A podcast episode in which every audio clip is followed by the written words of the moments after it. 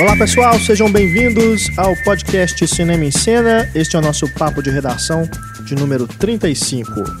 Eu sou Renato Silveira, aqui comigo Antônio Tinoco. Olá. E Stefania Amaral, Oi. da equipe Cinema em Cena. Teremos como convidados neste programa Isabel Wittmann, que escreve a coluna Vestindo o Filme. Daqui a pouquinho ela vai comentar com a gente Vício Inerente e Cinderela. E nosso companheiro de papo de redação, Marcelo Seabra, chega daqui a pouquinho também para comentar com a gente O Último Ato, com Al Pacino, O Ano Mais Violento, com Jessica Chastain e Oscar Isaac. E ainda ele vai dar a dica de uma série que está disponível no Netflix, Bloodline. Nós também falamos neste programa sobre Velozes e Furiosos 7, Amor à Primeira Briga, As 14 Estações de Maria, Branco Sai, Preto Fica.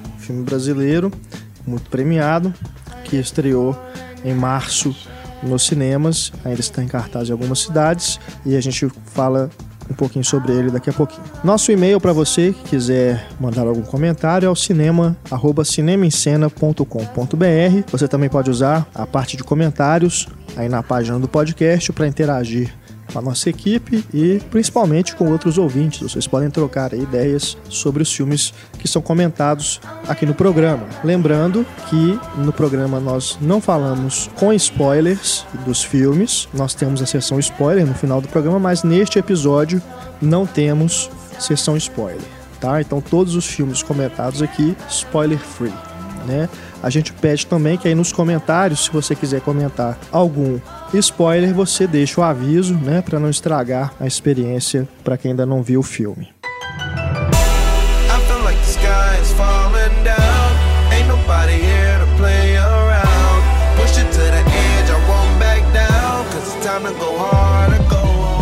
Começando então o nosso papo de redação, falando rapidamente aqui sobre Velozes e Furiosos 7, este filme que chegou aí arrebatando o maior número de salas né, disponíveis no mercado, depois aí dos lan- grandes outros lançamentos de 50 Tons de Cinza, Insurgente, né? é, teve mais algum recentemente? Acho que não. né, nesse início de ano aí foram realmente os filmes que tiveram ocuparam o maior número de salas. Daqui a pouco tem Vingadores, e aí chegam os filmes do da temporada de verão, né, dos Estados Unidos. Chegam aqui no inverno, então a gente fica aí, né, refém desses grandes lançamentos. Então, é, vou falar um- rapidamente aqui sobre Velozes e Furiosos 7. Aqui da mesa, é, fui o único que assistiu ao filme até o momento. Tem crítica do Pablo, né, no, no site. Até o momento não, acho que acredito que pra sempre. Bom, é aquilo, né? Eu gostei muito da, da série, eu gosto do Velozes e Furiosos 5, que se passa no Rio de Janeiro. É realmente um filme que eu acho bem bacana porque ele ele ele traz uma novidade para a série que é aplicar aquela coisa dos filmes de roubo. Não é simplesmente filme de pega de carro, né? Aquela coisa dos primeiros. Né? No, no quinto realmente tem uma operação que lembra aí o 11 Homens um Segredo e tudo. Então eles reúnem a equipe toda, dos outros filmes, inclusive, e tem toda a questão também de se passar no Brasil, tem situações bem engraçadas. É, então é um filme que eu gosto bastante. Ele foi feito pelo Justin Lin, que assumiu a franquia no terceiro filme, aquele que se passa em Tóquio, e ele parou no Velozes e Furiosos 6. Agora o sétimo é dirigido pelo James Van, que é o diretor do primeiro Jogos Mortais, também fez o Sobrenatural. Sobrenatural e Invocação. Invocação do Mal. Então, um diretor que, pelo menos, esses dois filmes, né? Os Jogos Mortais nem gosto tanto, mas esses outros dois, eu, Invocação do Mal, principalmente, eu gosto bastante. Fiquei curioso para ver o que ele faria com um filme de ação, né? E o que eu acho, assim, que ele faz melhor que o Justin Lin é realmente aproveitar melhor o timing é, nas cenas de ação e também no humor, porque o filme tem essas sacadas, né, engraçadas dos personagens. Então acho que ele consegue extrair melhor alguns momentos dos personagens e mas nas cenas de ação principalmente que ele consegue ser é, mais interessante, explora melhor os movimentos de câmera, é, e na montagem também ele se destaca em relação ao Justin Lin, embora ainda tenha algum probleminha ali de cortar muito, picotar muito as cenas de luta. Mas é uma montagem é, lógica, né? Espacialmente você entende é o que está ocorrendo nessas cenas. Também acho legal que ele abraça mais ainda esse, essa noção de absurdo que tomou conta da série, principalmente a partir do quinto filme, né? Que tem aquela perseguição lá com o cofre, né? No, no meio das ruas do Rio de Janeiro. É uma coisa que já vai pendendo para o absurdo. No 6 é mais ainda, que, começa aqueles saltos de, de carro, né? Um pula de um carro, vai pro outro. E agora aqui tem carro pulando de paraquedas, né? Tem carro atravessando Prédio, né? prédios, né? É, então, e chega num momento do filme que vira Power Rangers. Vocês têm uma ideia. Tem uma, carros. então, uma sequência ali, no, no- a sequência final se passa numa cidade, é praticamente um- uma, uma sequência de Power Rangers. E começa todo mundo a bater em todo mundo, destruir prédio, derrubar as coisas, é. Fica. Ele, ele abraça essa coisa do, do absurdo, mas de uma forma que. Acho que tem que fazer isso mesmo, porque senão fica sempre mais do mesmo, né? Mas vai chegar num ponto que vai virar o Sexta-feira 13, que vai pro espaço, né? O Jason vai pro espaço, aí começa a inventar essas Academia coisas. de Polícia fez uns 30 filmes, daqui a pouco Velozes e É, Furiosos. Daqui a pouco tá 87. chegando lá, que parece que o oitavo já tá engatilhado, né? Nossa, já ia perguntar se era o último, não é o último, né? Eu acredito que não, do tanto de dinheiro É, que rende filme- essa série, eles vão continuar fazendo até É, não. não aguentar mais, né? Sessões lotadas. Todas, né? Então achando que Incrível. vai romper a marca do, do bilhão, esse, É. o Veloz Furioso 7. Acho que só esse ano aí, acho que só os Vingadores mesmo pra. Star Wars. Não, tem o Star Wars no final do É, ano, é ué. verdade. é verdade. E você achou que... Mas eu não sei não, viu? Você acha que Star eu não Wars não, sei vai... não. Eu acho que Vingadores vai de novo ser o grande campeão de bilheteria do ano. É, tem mais público consolidado, É. né, Star Wars. Mas, Mas Star Wars ver. tem um fenômeno, porque Ah, tem um negócio da dúvida. novidade, né? É, Pode ser que... particularmente eu prefiro mais Star Wars. Star Wars. Mas eu gosto também dos Vingadores, mas vamos ver o que vai dar. E você achou que funcionou e a... como que eles fizeram com o Paul Walker? Pois é. É, eu praticamente nem senti que estava faltando alguma cena, porque eu não percebi é, as cenas que foram feitas depois com os irmãos dele, né? Eles usaram os irmãos como dublês e parece que é só mesmo em cenas de, de ação que ele aparece de longe. E a cena, o Paul Walker em praticamente todo o filme. O que me incomoda é que o personagem dele não faz falta nenhuma narrativamente, né, para a história. Podia ser qualquer um fazendo as coisas que ele faz.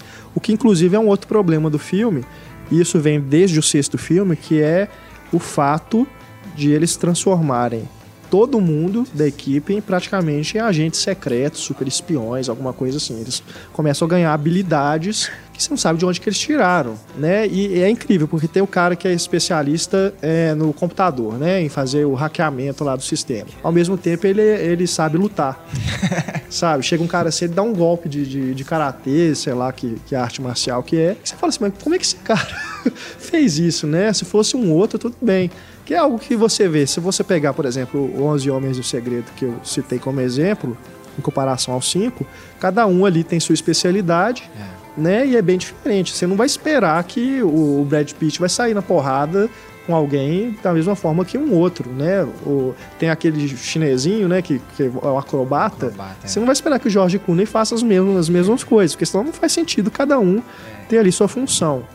Então eu acho que isso acaba é, depondo um pouco aí contra esse o é, Velozes e Furiosos, porque primeiro eles se transformaram realmente em quase super-heróis e segundo essa coisa de quebrar com a personalidade de cada um.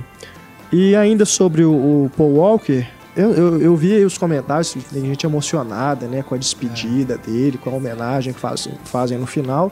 Não vou falar como que é feita, mas eu achei muito cafona, cara. muito cafona. É sombrio, interessante. Lembrou né? Me lembrou final de novela das oito, cara. Meu Deus. Aquelas coisas assim de indo pro horizonte, sabe? Não, não gostei. Não gostei. Acho que ficou até bem piegas mesmo. Até o- as coisas que o Vin Diesel fala ali. Mas, né, todo respeito aí ao cara, é, eu realmente não, não, não senti, assim, que foi prejudicado o filme pela, pelo fato de ele ter deixado cenas é, é, sem, é, inacabadas, né? Mas acho que ele realmente já tinha feito quase tudo, porque ele tá em praticamente o filme todo, do começo até o final. Então, é, não sei o que que foi modificado ali exatamente para poder compensar aí alguma coisa que ficou sem, sem ser filmada pelo Paul Walker. Mas é de toda forma é muito trágico o que aconteceu com ele e não deixa também de ser uma coisa meio é, mórbida, porque o personagem dele no filme ele já estava meio querendo parar com o lance dos assaltos, né, de participar das missões, né, e tal. Ele já estava com, com, a mulher dele, né, estava grávida e tudo. E o Vin Diesel chama ele para mais uma última missão, né? Aí ele fala com a mulher dele, não, depois dessa eu paro e tal. Deixa de ser meio mórbido o que aconteceu, né? E considerando isso que eu falei, que o personagem dele não faz muita falta, assim, no sentido de que outras pessoas, outro personagem poderia cumprir a função dele, é pelo menos assim, pra missão, né? Não falo nem em relação à amizade dele com o personagem do Vin Diesel, que é algo que tá durante a franquia toda vem sendo alimentado, né? Essa questão de ser um filme de amizade também, não só um filme de carros, né? Mas ainda assim, pra missão, né? Pra trama, poderia ser qualquer outra pessoa no lugar dele, na minha opinião. E não gosto também do filme nos maneirismos, né? Aquela coisa de acelerar a imagem. Aí tem sempre as tomadas de bunda, né? Quando chega nas Nossa. festas essas coisas que Meu são Deus, características da franquia e o James Wan continua aproveitando. As famosas câmeras lentas também, né? Que acelera assim e para, depois vai acelera de novo. É, e o, os efeitos especiais, o CGI que é usado muito, né, principalmente nas cenas de carro, me lembrou muito um videogame. É, tem essa questão do absurdo que a gente falou, né? De carro saltando de prédio, essas coisas, que lembra, não sei se todo mundo já jogou, acho que é uma, o, o jogo mais famoso é o Need for Speed. Uhum. Mas tem o Burnout também, que é um jogo que você vai quebrando a, a, cidade toda com os carros, né? Então me lembrou também, eu acho que foi até uma, uma referência aí. No Need for Speed filme. eu jogava quebrando a cidade toda. Tem isso também, né? Nos, nos outros, nos mais eu pra jogava frente. Né? errado. Né? Carmageddon. Carmageddon, é. Mas o, o, efeito especial do carro tem hora que lembra muito, assim. Parece que você tá vendo uma cena, aquelas cenas de corte, né, dos videogames, ah. né? Me, me lembrou muito. Então fica uma, dá uma sensação meio fake, assim, de que aquele carro não é de verdade. E acho que também o filme tem muitos vilões e são mal aproveitados. A gente tem ali o Digimon Honsu, né, do Diamante de Sangue. Ele faz um dos vilões. Tem a Ronda Rousey, aquela lutadora de MMA, que tá nos Mercenários 3 também. E o, o Jason Statham é o principal, vilão principal. Mas tem também o Tony Jaa, do Ong Bak, que também, assim, a cena dele é muito bacana, mas é rápida, né? Então, assim, são muitos vilões e acaba que eles não são tão bem explorados. E acho que é isso. Eu acho que pro próximo aí, se o James Van não retornar, eles podiam chamar o Gareth Evans, que fez o... Qual que... Eu sempre confundo. Tem o Gareth Edwards e o Gareth Evans, o que fez o Operação Invasão. Eu acho que é Gareth Evans mesmo. o outro é, é, do Godzilla, né? É, exato. É. Podia chamar o diretor do, do Operação Invasão, então. É. um dos Gareths. Porque dá essa sensação de que a coisa vai ficando cada vez mais absurda e daqui a pouco vai chegar num ponto que tem que partir para aquilo mesmo. E ele é um ótimo diretor de cenas de ação, né? Então acho que seria uma boa, é, uma boa oportunidade dele trabalhar em Hollywood se ele for realmente tiver essa intenção, acredito que seja a intenção dele, né? Ele não deixaria de passar uma oportunidade dessa de fazer aí, quem sabe, o Velozes e Furiosos 8. Você não gostou do primeiro, não? Velozes e Furiosos? Acho que eu vi não, na tela quente na época. Eu acho até legal. O 2 que eu acho muito ruim. O 4 ah, acho muito ruim só também. Caindo, né? O 3, o, o 3 que é o de Tóquio, né? Que inclusive tem uma cena é, nesse que é em Tóquio, que ele ele, o Vin Diesel encontra com o menino, né? Aquele Lucas Haas, não sei. É que o, o, o, sexto filme acaba com aquele personagem, né, do Velozes e Furiosos 3, sendo confrontado pelo Jason Statham, né, na cena extra. Então o filme, o sétimo, continua a partir dali. É, mas acho o filme ok também, é o primeiro do Just Lin. O 5, como eu falei, é o que eu gosto mais. O 6 eu já acho que dá uma queda. E esse sétimo eu acho que é mais do mesmo. Né? Eu acho que tem algumas coisas melhores por causa do diretor, mas não me chamou tanta atenção assim em relação ao que eu já vi da série. O primeiro, o Velozes e Furiosos, foi dirigido pelo Rob Cohen, que fez é. o filme que tá em cartaz com a J-Lo, que é o Garoto Nacasalado, que eu não indico para ninguém, nem se, nem o pior inimigo você deve não, indicar esse não filme. Não deve. E eu vou falar mal dele no meu blog. Muito mal. Rob Cohen. Rob Cohen. É um dos Cinema maiores de autor. picaretas que Hollywood já criou Pelo amor de Deus, que filme nos nojento. últimos anos. Tá, com, com honra está na minha lista de piores já. É, eu imagino. Talvez seja o pior do ano. Ele fez aquele Stealth, aquele filme do avião que tem Com o James, Jamie Foxx, né? Ó, Que é horroroso. E ele ia fazer um filme do Simba que a Sony cancelou o projeto porque viu que ia dar merda. Tem uns filmes de luta marcial dele também, no- no- dos anos 90. Sim, sim, sim. É, ele é muito ruim, muito ruim Nossa, pelo amor de Deus. Mas vamos falar aqui antes, né, da, da Isabel chegar. Já temos um tempinho até o horário que a gente marcou com ela. A gente fala de outros filmes que estão em cartaz aí, ou né, alguns já estão saindo de cartaz, mas vou abrir o microfone aqui para Antônio e Stefânia comentarem. 14 Estações de Maria, um filme alemão que venceu né, o prêmio do júri Ecu- ecumênico e Urso de Prata de melhor roteiro lá em Berlim. E que é um, um filme que nós dois gostamos bastante e recomendamos bastante. A primeira coisa que chama Sim. atenção, que a gente estava comentando, é que o filme é são formado por 14 cenas, né? Que correspondem aos 14 passos né, de Jesus, desde a condenação à morte até o sepultamento. Mas são 14 planos sequências? São 14 cenas e, a- e na maioria dessas 14 cenas a câmera fica Ah, paradinha. tá. E, e aí também uma coisa interessante que a gente interpretou né, de, de duas formas é, diferentes, mas que se complementam, né? Porque é um filme sobre é, fanatismo religioso. Sacrifício, né? É uma, Bastante. uma menina que é oprimida pela, pela mãe, pelo, pelo ambiente de fanático e conservador e repressor. Então esse plano fixo funciona muito bem, né? Porque eu vi como a clausura da personagem, né? Ela presa ali naquela realidade. E você viu como... É, assim, é um distanciamento, Um distanciamento. né? A gente, a gente enxerga todos os personagens entrando nesse plano ou saindo dele, distantes, a gente não tem closes, não aprofunda numa visão mais detalhada de quem, da personalidade deles mesmo. E principalmente é, a visão fechada religiosa mesmo. É só aquela visão, ele tá olhando como se tivesse uma viseira, assim, É. né? E, e eu acho também interessante porque ele consegue construir um filme com 14 cenas, com maioria plano fixo, mas que tem um ritmo muito bom. Né? O, o filme todo construído pelos diálogos, né? E, e aí justamente tem um cuidado muito, muito bom no- na construção mesmo desses planos, né? Posição dos personagens, dos objetos. Então isso é uma já é algo que muda a experiência por si só de estar vendo um filme construído dessa forma, né? Já no início, assim, os primeiros 15 minutos é uma pregação, né? Tem o padre falando com os pré-adolescentes. Então, se te prendeu ali, ok. Porque é uma, até, um, até um teste, né? Até uma provação religiosa ali, aquela pregação. Mas é muito interessante as questões que levantam. A questão da música, que, que música. é passado pra ela. É divertido isso até, assim.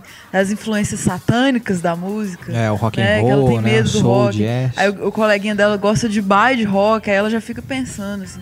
Tem umas certas tentações que ela passa ali na, na escola e tal. É, Que ela é- quer, se, quer se envolver, quer ser uma, uma criança normal, uma adolescente normal, mas a família não, não permite por essa questão religiosa. Né? É, é algo triste, né? Porque muito, assim, nada, muito triste. nada contra as religiões, mas o fanatismo tem que ser combatido. Porque o fanatismo realmente, o filme justamente está criticando isso, né? É uma criança, tá, sendo, tá É fazendo criança. sacrifícios da vida dela por uma coisa Exatamente. extremista. E né? coisas extremistas, né? Rock and roll, é, associar com música do diabo, sabe? É. A, a questão dela não poder ter amizade com aquele menino no filme, porque Uhum. a mãe já fala, não, tá pensando em sexo. É. Tá pensando em sexo. É uma menina, sabe? Já, Uhum. já associa a questão sexual. E, e uma coisa que o fanatismo faz, que é tipo, totalmente contrária ao, ao catolicismo, à religião, que é a questão de julgar, né? Você julga que todos estão errados, né? Você não pode julgar ninguém, sabe? Você, julga que todos estão errados, todos estão, vão pro inferno e você Uhum. tem que salvar a vida de todos, sabe? E a coisa não é assim. E a menina é a Maria, né? Então, assim, essas 14 etapas, o título original Stations of the Cross, fica bem marcado o processo religioso. Até ela é comparada com Jesus ali também. É, o Então filme... ela é como se fosse uma. Pega, ela foi pega pra Cristo ali no filme. É. Ela passa por tudo pra ter essa. Teoricamente, essa. Ela tá se sacrificando, né? Ela tá fazendo uma. uma mas a gente percebe como que é uma crítica, né, do filme a isso. É, porque o sacrifício que Jesus faz de caminhar até a cruz, né, até a morte dele, sabendo que ele ia morrer, é um sacrifício admirável. Que você fala, sou uma pessoa como Jesus pra passar por essas 14 estações de dor, sofrimento sabendo que vai morrer, né? Sabendo do destino. E no caso aqui, não, é justamente o contrário.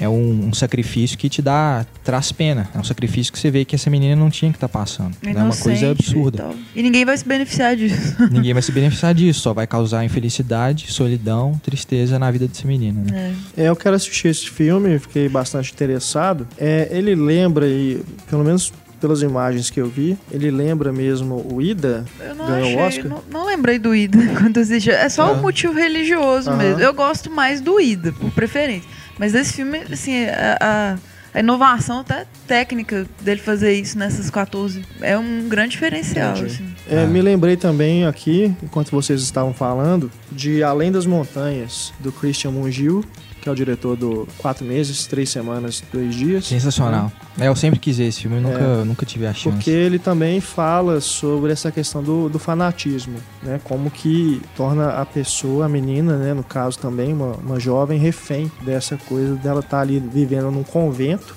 e ser praticamente torturada mesmo pelas freiras por causa de questões de fanatismo também. Uhum. Bacana, não? Quero assistir. O que mais que vocês viram aí? É, branco sai, preto fica? Vou falar? Esse filme brasileiro, né? Premiado no Festival Tiradentes, é, em outros festivais também. No ano passado, finalmente estreou aí no circuito comercial e já tá saindo. É, pois é. Aqui em Belo Horizonte já saiu. Espero que vocês tenham visto. Eu, eu acabei perdendo. É, eu perdi. Eu vi também, na última, mas no último minuto do segundo tempo, assim. Queria muito ter visto. É muito bom. O diretor é o. A de Lei Queiroz. Queiroz. É. E é uma espécie de sci-fi da favela. É, Eu achei bastante Que interessante. é muito criativo isso, assim. Eu não costumo, vocês sabem, adorar os filmes sci-fi. Eu gosto sempre dos sci-fi errados, ou que nem todo mundo gosta. Errados, entre aspas. Mas é, é genial, é muito criativo, porque ele não é um filme ambicioso demais de querer fazer aquela representação que a gente está acostumado do, das ficções científicas. Então ele tem a limitação, mas até pela limitação dos personagens. Que ele, é, um é, é cadeirante, né? O outro tem, a- tem faltando uma perna. Então, assim, a- combina também com a ficção científica a lentidão dos personagens, a locomoção deles, é, os equipamentos que eles usam, assim. Faz um paralelo muito bom com o passado.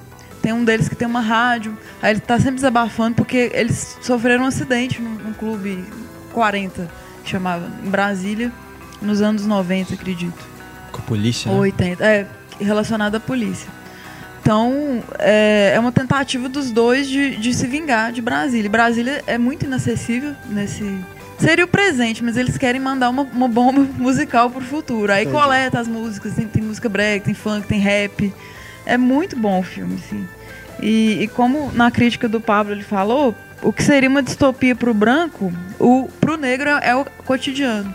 Então tem esse contraste bem marcante. Aí tem o, o Dimas, que é um astronauta que vem do futuro para tentar corrigir essa, essa injustiça que fizeram com eles. Então até como ele vem do futuro, é muito criativo, assim. A nave dele, por onde ele passa. É genial. É Realmente sempre indico. interessante quando filmes de baixo orçamento exploram a criatividade para resolver essas questões. Sim. né? Então, Mas qualidade parece ser realmente muito instigante mesmo. E muito bem feito, fotografia, assim, a É. luz dele combina com. Porque é, até não, é spoiler, no cartaz a gente vê um sofá pegando fogo, assim. Uhum. Então ele tem essas luzes ala- alaranjadas, assim. A iluminação muito bom, o som do filme. Pois é, É não, eu tenho que ver esse filme. É, é aquilo, fica pouco tempo em cartaz, às vezes em horários que não Complicado, né? batem exatamente com a nossa rotina, né? De trabalho, estudo, enfim. Então, já, além de ter vários outros filmes para ver, mas a gente sempre coloca na pauta um monte de lançamento de filmes que estão passando, mas não dá tempo de ver tudo. Tem mas outro pelo nacional menos, né, que também. bom que a, a Stefania viu para dar a dica aqui para vocês. O Ponte Aérea, eu gostei demais também. Nacional com Caio Blá e a Letícia, que é uma, é- ela é novinha. Mas eu escrevi no meu blog também, vocês podem conferir lá. Filme muito bacana. Não é comédia romântica, igual a gente tende a pensar que todo filme nacional romântico é mais puxado para um, um drama pessoal dos dois, assim. Muito bonito, maravilhoso.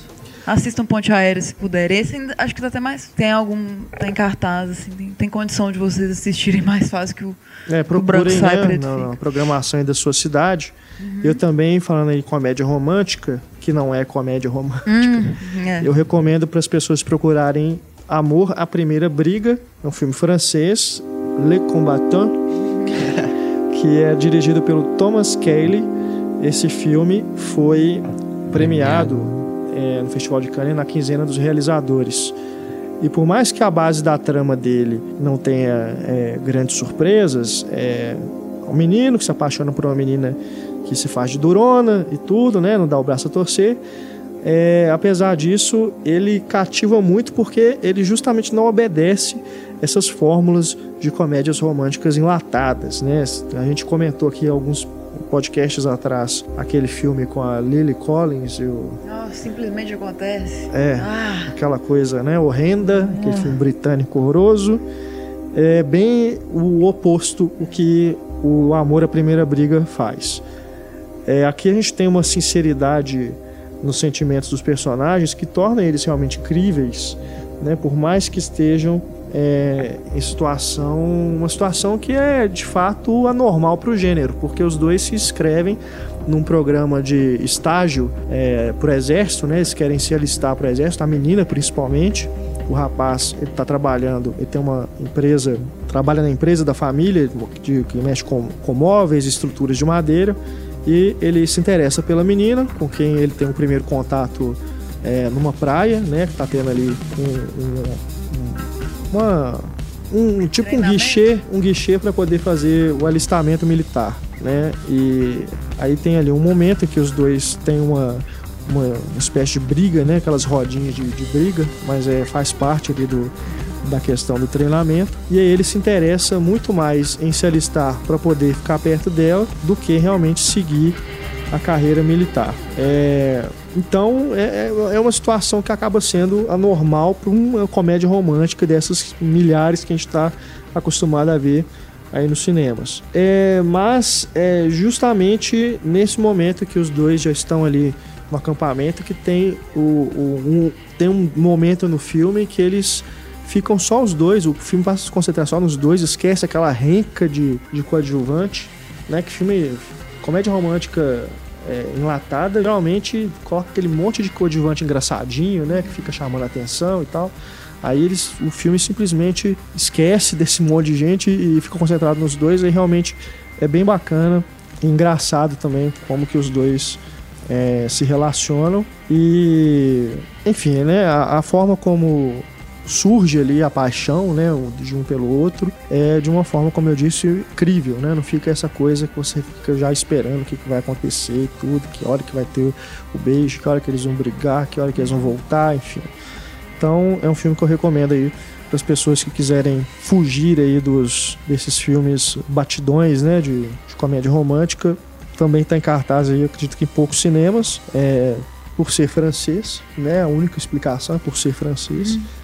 Então, se estiver passando na sua cidade, procure Amor à Primeira Briga. Tem ainda mais um que é nessa linha não comédia romântica e romance verossímil e, e de velhinhos, que é um fim de semana em Paris. Não é francês, mas é um fim de semana em Paris. É, que é do Roger Mitchell, que fez um lugar chamado Notting Hill. Ele adora lugares, assim, né? É um diretor que eu acho bem interessante, É, o roteiro é excelente, é de, de um inglês que se chama Hanif Kureish. Que, é, ele, junto com, esse, com o Roger Mitchell, fez Vênus, né? Ele fez o roteiro e, e o diretor fez. Então, Que é ótimo também. é, então esse filme é, é muito bacana, assim. O casal que tá completando aí 30 anos de casado, bodas de ostra. Bodas de, bodas de ostra, bodas de pérola. Com o Jim Broadbent, né? Sim, Do Que- Moulin Rouge. é. E a Lindsay Duncan, ela fez a crítica do, do Birdman. Tá gatona. Ah, sim, sim. Eu tinha Ah, brincado que ela é uma guilf, né? Uma- É a Grandma. vilã, né? É a vilã do Birdman. né?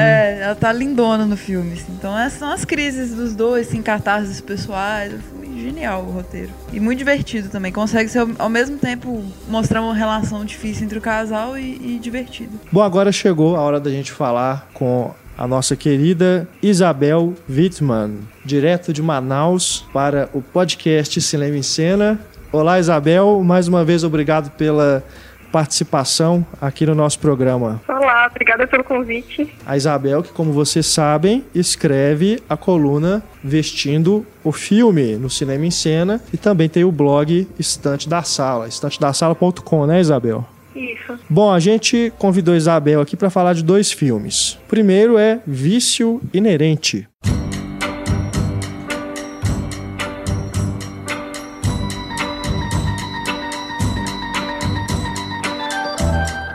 filme dirigido por Paul Thomas Anderson, indicado ao Oscar de melhor roteiro adaptado no Oscar deste ano.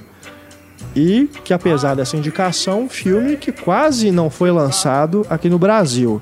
Ele estava previsto inicialmente para fevereiro, foi adiado para o final de março. Quando chegou o final de março, ele estreou somente Rio São Paulo e agora em abril está expandindo o circuito para outras capitais. Esse filme que já estava disponível em VOD, né, Video on Demand, nos Estados Unidos, ah, desde fevereiro, né, desde antes das indicações ao Oscar. Então, acredito que muita gente já até viu pela internet mesmo, se não tiver estreado na cidade, da pessoa teve outros recursos para poder assistir a esse filme, que é baseado no livro de Thomas Pynchon, que é, foi publicado, se eu não me engano, em 2004, por aí. É um livro recente. É, o Paul Thomas Anderson, que é um diretor bastante cultuado, né, fez o Magnolia, que foi o tema do nosso podcast da semana passada, da série Grandes Filmes. É, são, também são deles Bug Nights, Prazer Sem Limite, Sangue Negro, O Mestre e O Vício Inerente, é, esse mais recente trabalho dele, e que eu esperava, de certa forma, por ser situado nos anos 70, que fosse ter um estilo parecido com o do Bug Nights. Até porque ele estava sendo descrito como uma comédia, né? Uma comédia policial e tudo. Mas não é bem assim, né? Em que sentido? Acho que o Bug Nights, ele tem uma coisa que eu acho bem bacana, inclusive. Eu acho que é é curioso, mas curioso de um lado de uma forma positiva. Na evolução dos filmes do Paul Thomas Anderson, que ele não se fez refém do próprio estilo. Porque se você pegar o Bug Nights até mesmo Sidney, né? O, é, eu sempre esqueço o nome do filme no- aqui no Brasil, Jogada de Risco. Jogada de né? risco. é. É, esses três primeiros filmes, né, até o Magnolia, eles seguem um estilo bem parecido, estilo de, de filmagem. Depois, no Embriagado do Amor, já tem uma quebra, é um filme bem estranho, né? E mesmo depois no Sangue Negro e no Mestre, você também vê que não é a mesma coisa como ele faz no Magnolia e no Bug Nights. É, um- é uma câmera que continua com uma elegância, produzindo imagens muito impactantes visualmente, mas é um estilo diferente. E no Vício Inerente eu também acho que ele mantém essa tentativa de é, não abandonar, claro, aquele, o, o- a apreciação que ele tem do plano sequência. Né, ele continua usando plano sequências, é, movimentos de câmeras sutis, mas sem aquele mesmo, aquela mesma apoteose que a gente tem no Magnolia e no Bug Nights. Então, por isso que eu achei bem diferente do Bug Nights, apesar de se manter ali na mesma época e usar cores, né, uma direção de arte bem similar, mas o estilo, o clima, a atmosfera que ele cria é bem diferente. Inclusive porque o próprio trailer do filme, ele, ele vende de uma forma similar ao Bug Nights. Faz, faz a gente ficar com a impressão de que ele vai ter mais comédia do que a história tem realmente, né? E a gente percebe mesmo por essa questão do, da forma como ele está filmando, que se tornou mais elegante a partir, a partir do Sangue Negro, que ele mantém esse mesmo estilo no Vice Inerente e também seguindo o próprio estilo da narrativa do filme, ele usa uns planos mais fechados, dá uma sensação mais claustrofóbica também. É, tem- ele tem um padrão aqui que é vir de longe com a câmera e se aproximando do rosto do- de alguém que está falando, que geralmente nem é o protagonista, é às vezes a pessoa que ele- que ele- com quem ele está conversando, né? Ou outras pessoas que não sejam protagonistas que estejam na cena. É, ele vai direcionando o seu olhar de certa forma, né? Para o que é que seria o mais importante ali na cena. E uma coisa que me chama a atenção também, porque é uma época bem confusa que é mostrada no filme, né? Uma época em que neonazistas se relacionam com panteras negras e toda essa esse, esse meio social, né, diverso, e acho que isso reflete na própria narrativa do filme, que é uma narrativa propositalmente confusa, mas não no sentido negativo, né? Para mim, justamente no sentido positivo. O Thomas Anderson não tá interessado em contar uma história certinho, com começo, meio e fim, né? Ele tá mais interessado em passar o tom daquela época, a sensação daquela época, né? Uma coisa que a gente até, acho que a professora Ana até já falou, do A Beira do Abismo, do Sim, Rox, sim. né? Que também, assim, você vê a história, às vezes você se perde, o importante são os personagens e o, a sensação geral que o filme quer te passar. Algo que, que eu gosto, gosto muito do, do clima assim do filme também. Tem a ver com as drogas também nesse clima. Exatamente. Do questão As do drogas. esquecimento, das memórias dele, o relacionamento com ela. Porque ele é um detetive particular e é hippie nas horas vagas, né? Numa época em que os hippies já estavam mais em declínio, É. né? Ele Mais era de- zoado, né, por ser hippie. É. Exato. mas como animais em extinção, ali, a declínio da contracultura, né? Então, uma época assim, que você não estava entendendo muito bem o que estava acontecendo, assim como a narrativa do filme. É. Isso também dá uma frisada nesse senso de decadência que a história tem, né? De estar tá, em uma fase em que as coisas estão ruindo. Exato. Ruim. E, e também o fato de a narrativa ser um pouco confusa, propositalmente confusa, né? Aham. Eu também vi muitas críticas falando assim que é, a história era muito lenta, que o, o ritmo do filme era muito lento, a maneira como as coisas se passavam. Mas eu também acho que isso tem muito a ver com o fato de a gente ver tudo sob o ponto de vista do Doc, do personagem do Joaquim Fênix. Exatamente. Porque a mente dele, diante dos acontecimentos, é confusa e é lenta processando as coisas.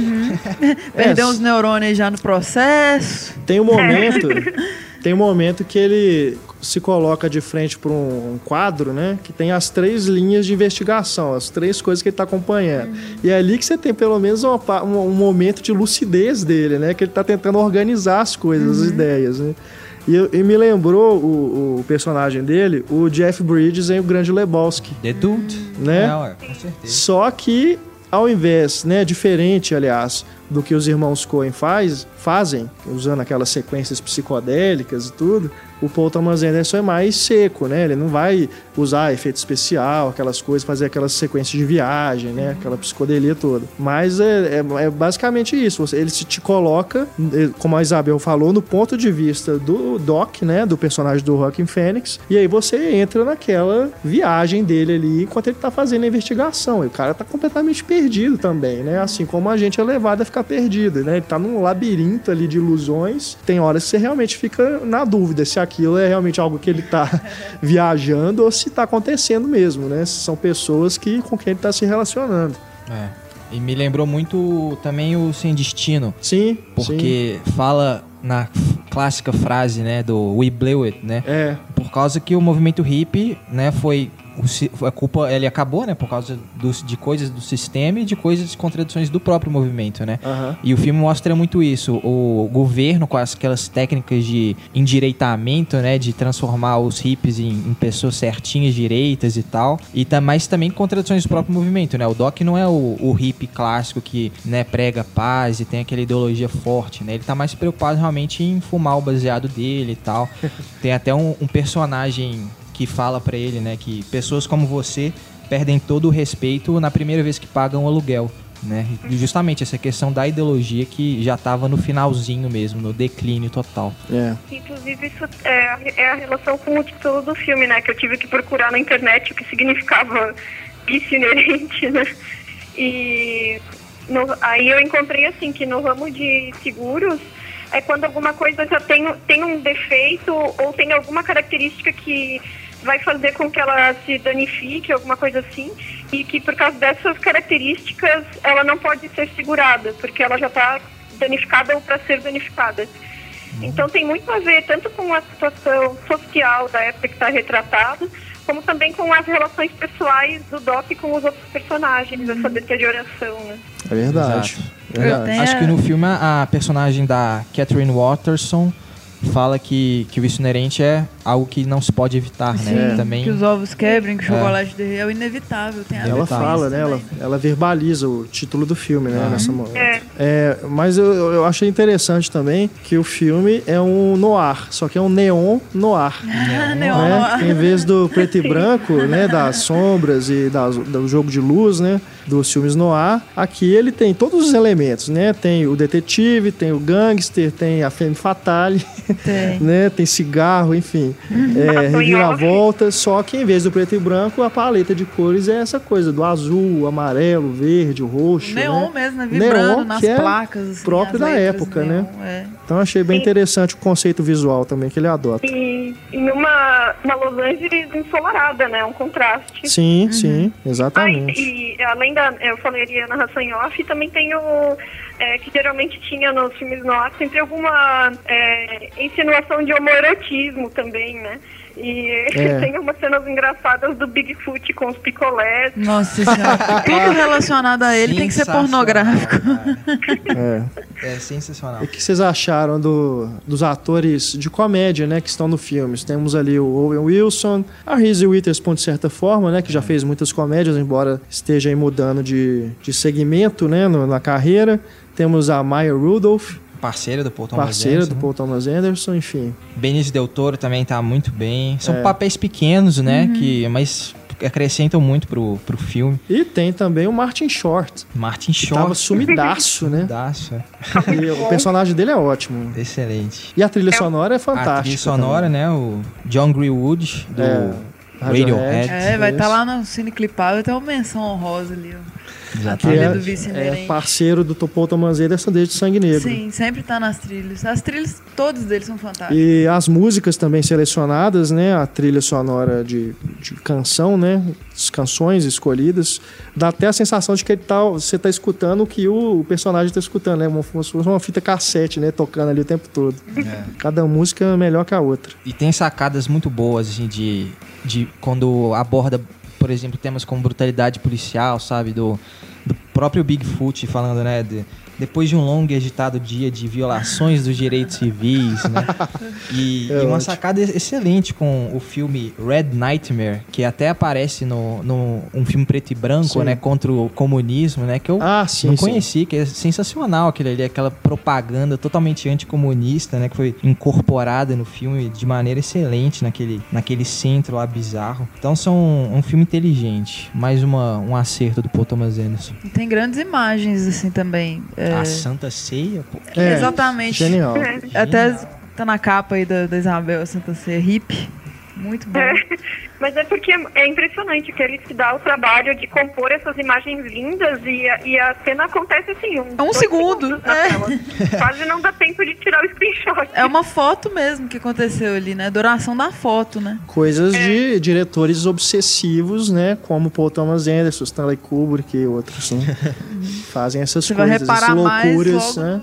No menor detalhe ali. Mas você tem ali realmente um trabalho que seja para durar, mesmo que seja poucos segundos, mas é algo que fica marcado, né? Justamente porque é muito bem feito. Nas lembranças dele mesmo, o, o trabalho com a imagem muda, assim. Ele lembrando com ela na praia, tem uns frames que vem dela que é a imagem toda vermelha, ou ele todo em azul. É. Então tem esse cuidado estético aí. E o Toda figurino, diferente. É, e o Isabel? Ah, Figurino. vamos ao figurino. Você, você que é nosso figurino especialista. É, do Mark Bridges, que ele trabalha com o Paul Thomas Anderson desde o Bug Nights, fez todo, quase todos os filmes com ele, né? Então ele já tinha feito anos 70 aí no próprio no próprio Bug Nights e o trabalho dele é bem impressionante, né? Eu e a Stefania a gente estava até comentando, ele não, não só é, deixa bem marcada a época, um retrato bem legal do, de 1970 ali, como ele ainda dá aquela sensação, principalmente no doc, aquela coisa de ele estar suado, de ele estar fedido mesmo. Pé sujo, né? É, e, e a textura da- da- das roupas dele, a calça dele, você fala, gente, não tem mais essa calça. Voltou dos anos 70 mesmo. É muito bem, uma produção muito bem cuidada, né? Paul Thomas Anderson sempre se destaca por isso também. Então, o Vício Inerente está aí, né? Disponível, né? Oficialmente nos cinemas brasileiros. Para Finalmente. quem quiser prestigiá-lo na tela grande, vale a pena, que é uma experiência muito bacana. Também em cartaz, né? A gente já falou de um blockbuster neste programa que foi o Velozes e Furiosos. Agora a gente fala de Cinderela. A dream is a wish your heart when. Cinderela da Disney, uma adaptação do da animação da Disney mesmo, né? E o que me chamou a atenção, acredito que, né, da, do Antônio também, da Stefania, pelo que a gente conversou aqui, né, é que o filme ele praticamente não inova na questão da adaptação, diferente do que outras versões de hi- histórias infantis, né, do, dos contos de fadas fazem. Aqui a gente tem exatamente ipsilíteres, como é o que você lembra, pelo menos, do desenho da própria Disney, né? Inclusive as cores usadas para as roupas das personagens do, do, do filme, de uma forma geral, é como se você estivesse realmente vendo uma versão carne e osso do desenho. Isabel, você teve essa impressão também? É, eu tive a mesma impressão. Apesar de que eu, eu não me lembro direito no desenho se ela sabia, quando ela encontra o príncipe na floresta, ela já sabia que ele era o príncipe ou não, porque se não foi assim, eu acho que essa foi a mudança importante para a narrativa, porque nessa versão ela não sabia que era o príncipe. Então isso transforma a relação dela com ele menos em uma forma de escape através do casamento com uma pessoa da realeza e deixa uma coisa mais sincera, digamos assim. Eu acho que no desenho é assim também. É assim também? É, eu Ah, acho que então é. nem mudou Que eles têm essa confusão se é um ou outro, assim. É bem. O que mudou do desenho que eu senti falta foi o resgate do passado dela no final, assim. Sei. O quê? Tem uma, uma é só, só esclarecendo referência aqui, só, só, dela um- só um instantinho, Stefano, porque a gente não fala de spoilers durante o programa, mas Cinderela, Cinderela, me Todo desculpem, mundo sabe o que acontece. querido ouvinte, Ela né? vai Mas casar e vai ser feliz pra sempre. Foi mal, mas vai acontecer isso. então Cinderela a gente vai fazer uma exceção aqui, e vamos falar do final do filme, porque é exatamente igual, né? do- Eu todo senti mundo já falta dos sabe. bichinhos comemorando tal, igual tem na animação, sabe? Assim, alguma referência ao passado dela que ficou pra trás. No filme não tem isso, é simplesmente feliz pra sempre. Mas é a mesma coisa. É, é que eu senti assim, o filme retrógrado nesse sentido, de não propor nada novo. Por exemplo, Malévola, por mais que eu tenha alguns problemas com o filme, eu acho o filme muito interessante porque ele te dá um ponto de vista novo da história da Bela Adormecida. É a tendência O- agora. Aquele filme horroroso da Chapeuzinho Vermelho é horroroso, qual né? Com a deles? Amanda Seyfried, Ah, a, a menina da capa Da vermelha. capa vermelha. O filme é horroroso, mas é uma coisa nova, pelo menos. Não é a história da Chapeuzinho, como todo mundo sabe. Então, o, o que a gente viu esse ano, né, no começo do ano, Caminhos da Floresta, é baseado no musical da Broadway, é produção da Disney, mas também te oferece um po- pontos de vista diferentes de várias histórias, inclusive da Cinderela, que é uma versão muito mais engraçada e interessante, até do ponto de vista da personagem, do que ela representa como mulher. Mais Irmãos Green também, Né? tudo no geral, né? Aquele lado sinistro das Exato, histórias. Assim. do que isso aqui. Eu acho até que é, o, o Chris White, né, que é o, roteirista, não deveria nem ter botado o nome dele, porque pra que, que ele vai assinar um roteiro que é simplesmente uma, uma versão é, né, do, do que todo mundo já conhece, né, da, da história original, que é, é dos irmãos Green também? Eu, Eu eu acho não que sei. é uma da- da- É do terror essa. Ah, não é do, do Green. Green é mais Ah, sim, bizarro entendi. normalmente. É do, ah, essa aí é do terror, é do século XVII. A dos Green é do século XVIII, XIX. E Ah, tá. a versão deles é- foi a que eu li quando eu era criança, que aí é, quando o príncipe ia testando o sapatinho na- nas, nas mulheres do reino, quando ele chegava na última casa, que era a casa delas, a primeira eh, irmã da, da, da Cinderela cortava primeiro os dedos fora, cabia o sapatinho, daí avisava ele que tinha sangue. É. Aí ele devolvia ela, aí ia pra outra, ela cortava o calcanhar de fora, aí avisava ele que tinha sangue, e aí foi pra Cinderela. Green é sempre trash mesmo. É. É. aí. Era bem mais pesado a história. Mas eu, eu- uma coisa também que me incomodou é quando ela se transforma na, na princesa, né, bonitona, vai lá Cheio pro de baile. brilho. Ela não tá diferente do que quando ela, o príncipe encontrou com ela na floresta, nem depois. Então, qual que é o sentido de ficar procurando a menina e tem que testar o sapatinho e tal? Ninguém sabe onde é que ela tá, quem que é essa pessoa, sabe? Mas é porque não tinha como que- ligar pra ela. Tipo, ele tinha que fazer Ah, um som beleza, mas ela tá exatamente igual. A roupa só ficou maior. Continuou com a roupa azul, que ela usa a mesma roupa azul quase o filme inteiro, né? Só tem uma hora que ela troca, que ela fica com um vestido rosa. Vai ser incrível, né? E outra coisa que me incomodou muito, ficar repetindo toda hora. Ai, a minha mãe falou pra eu ser gentil e corajosa. O tempo, o filme inteiro, cara. Seja gentil com o filme. Tenha coragem de Não, não consigo. Eu acho bonito, né? Eu acho a produção muito bonita, o design de produção, a direção de arte, tudo. Acho que o Kenneth Branagh faz até um trabalho competente, melhor do que ele fez no Thor e no Jack Ryan, que foram os dois filmes anteriores. Mas ainda assim, não dá. Nem a carruagem de abóbora. graça nenhuma. carruagem filme, de abóbora é linda. Exatamente, eu fiquei esperando o tempo todo que fosse ter uma coisa nova. E não é. Depois que a gente já viu Frozen, o Valente, né, da Pixar, a Enrolados, né, Ah, que é a história da. Rapunzel, da Disney também. Então a, a Cinderela acabou sendo prejudicada, que foi a única que continuou igual. E a que eu mais gosto, nenhum princesa. twist diferente na Princesa mais legal é dela. a Cinderela. Eu também queria uma, uma nova. Mas eu, mais eu legal. acho, acho que ficou bem interessante, sabe? Porque a- achei que a interpretação da Lily James no papel, ela trouxe uma sinceridade pra personagem, ela realmente convence, talvez por ela não ser uma atriz tão conhecida, né? E, e não sei, eu, eu gosto dessas readaptações de contos de fadas que modernizam a história, que tornam essas princesas é, guerreiras ou coisas do tipo, mas eu acho que também existem outros tipos de papéis femininos que também podem ser valorizados, não necessariamente o da protagonista guerreira. Mas você acha, em que momento do filme vocês acham que ela realmente é corajosa? Porque gentil ela é o filme inteiro. De sobreviver à morte da mãe, não se matar. Igual no Conto de Green faria, por exemplo. Quando ela enfrentou a madrasta pra, pra sair, pra, pra ir lá provar o sapatinho no final. Mas aí ela também não tinha pé e jeito, né? Não, agora chega. Né, aceitou tudo o filme inteiro, né? Com, com a cara boa, né? Aceitou virar a gata borralheira. Foi, foi no baile também, né? Foi escondido. É, verdade. Mas eu, eu gosto, gosto bastante da sequência que a carruagem vira abóbora. Ah, Ali é lindo. Acho que o, Aquela a, carruagem. a forma do efeito especial que eles, o, o- como eles fizeram, né, o- os animais voltando a ser o que eles eram, né, o- o- os seguranças dela, né, voltando a ser os lagartos e tudo. Sim. É, ali eu achei que ficou bem legal. Foi uma, uma boa sequência de efeito especial. Ficou muito bem Sim. feito. Certeza. E, e aí ficou divertido também os uniformes que, que os animais usaram enquanto estavam de empregados ali na, na carruagem, porque eles realmente pareciam a forma animal deles, né? Os lagartos ficaram com aquelas caudas verdes e o, o É. ganso com aquela perna é, laranjada do meião, assim, puxado pra cima, as plumas brancas.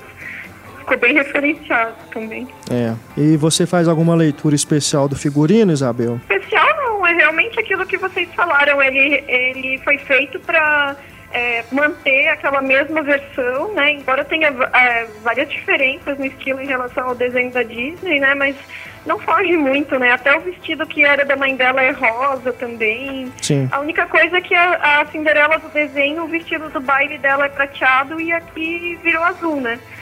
É. Mas É que eu me lembro do desenho que quando ela vai pro baile, ela realmente parece outra pessoa, né? Aí acho que justifica ninguém saber quem é aquela pessoa, né? Quem é aquela Sim. garota linda, né? Tudo, misteriosa e tal. Mas no filme, assim, gente... é- Ela tá 50 vezes mais brilhante.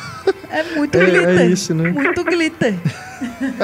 Ah, e o, e o príncipe ficou muito ruim. Nossa, credo. Ah, odeio aquele príncipe. Odeio é o príncipe. é o ator do Game of Thrones, né? É, o Rob Stark do. Ele tá bem diferente. Passaram uma chapinha nele, Agora que eu lembrei quem que é a pessoa, meu Deus, ficou terrível. passaram uma chapinha e botaram uma dentadura ultra branca, brilhante nele.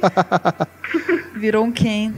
É. ficou plástico mesmo. Não. E outra coisa, as músicas é só nos créditos, né? Que tocam as músicas do desenho, né? É, reparei. Tem só uma referenciazinha que a Helena Borra Carter, a fada madrinha, uma hora ela fala o beat bop boom. É verdade, é. Mas a música mesmo é só no final. É, não virou um musical, né? Podia É. ser pior. Eles começarem a cantar, assim. Igual no, no que a gente comentou antes. Camisa Floresta tem os momentos musicais, são legais. Agora, nesse Cinderela, eu acho que ia ficar ruim. Se tivesse os momentos musicais. Porque provavelmente seria um musical mais tradicional. É. Vai ser mais uma coisa do desenho, assim, também. Que eu adoro o desenho, eu adoro a animação da Disney do Cinderela. Mas no live action, algo ficou brilhante demais. Então é isso. Isabel, muito obrigado mais uma vez por participar aqui do nosso papo de redação. Ah, obrigada, eu que agradeço. E a gente aguarda você aqui nos nossos estúdios É. para falarmos de Lars von Trier ainda este mês. Opa, tá marcado. Beijão, Isabel. Valeu. Até mais. Até. Beijo, até mais. Falamos então com a Isabel Wittmann e agora chega aqui Marcelo Seabra. Olá, pessoal. Marcelo Seabra que veio para a nossa segunda metade do papo de redação. Marcelo, a gente acabou de falar com a Isabel sobre Cinderela. Bacana. Então você, eu sei que já assistiu ao filme e te queria também as suas considerações. Mas por favor, seja gentil e corajoso. Gentil e corajoso, né? As duas palavras que parecem né, no filme inteiro, vou até cansar a cabeça do espectador. É, não é? Bom, primeiramente, um abraço pra Isabel, um abraço pra todo mundo que tá ouvindo aí. E, bom, a Cinderela era, eu acho que era exatamente o que podia se esperar. Né, de, de uma adaptação de um, de um desenho clássico da Disney, uma adaptação suntuosa, né, bacana, bonita, né, imagino que a Isabel tenha secado aí, né, a Sim, questão sim. das roupas e tudo, mas atuações corretas, apesar de bobinhas, e me incomoda profundamente a personagem, né, da Ella, né, a Cinder Ella. que é uma jacu, né? No fim das contas. A menina se deixa Ai, fazer ai. de escrava dentro da própria casa e passa o sorri, diabo e sorrindo. Ah, minha mãe mandou ser forte, então eu vou ser forte fazer tudo que mandarem eu Dançando. fazer. É. Vou ficar conversando com ratinhos e coisa e tal. Ó, respeito. Ah, peraí, né? Menina devia ser um pouquinho mais pulso firme, né? A Disney já mostrou. Eu, e eu, eu vejo isso como um retrocesso, porque É. depois de Frozen, né? Depois de outros filmes. Rapunzel, É, Fora de moda isso São mesmo. várias, várias animações e até filmes né, em live action que a, a Disney fez mostrando que estava acompanhando né, a mudança do- do- dos tempos, mostrando mulheres fortes, mulheres firmes, que não eram só damas em perigo ou qualquer coisa assim. E aí vem Cinderela, que tá só esperando vir um príncipe para salvar ela do, do destino desgraçado que ela arrumou. E vem aí Dumbo, é. Ursinho Pooh, Pinóquio. Quem será que vai fazer o Pinóquio. Dumbo, né? tem duas versões Johnny do Peter Depp. Pan, né?